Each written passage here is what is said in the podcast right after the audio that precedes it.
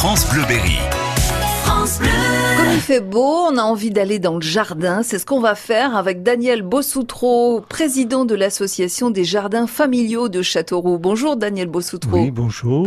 Il y a un peu plus de 200 parcelles sur Châteauroux de jardins familiaux. Actuellement, oui, 204, exact, très exactement, qui sont répartis sur 9 sites dans Châteauroux Métropole. Quelle est la taille des, des parcelles? Les parcelles sont de 210, euh, 220 ju- et en plus petit de 154 mètres carrés à peu près. Et ça coûte combien de louer une parcelle? 0,20 centimes du mètre carré. 0,20 centimes du mètre carré. Voilà, Ah oui, vous avez donc à votre possibilité les cabanes, le composteur et un compteur d'eau individuel. Et tout ça est clôturé effectivement. Oui. Est-ce qu'il y a un règlement concernant l'utilisation de pesticides, glyphosate, etc. Oui, tout à fait. Nous faisons des animations sur les sites euh, concernant donc euh, le glyphosate parce que vous savez que l'interdiction est de plus en plus dure et que nous nous ne plus euh, travailler avec ce genre de produit-là et inciter nos jardiniers anciens surtout, je précise, à ne plus travailler le pesticide.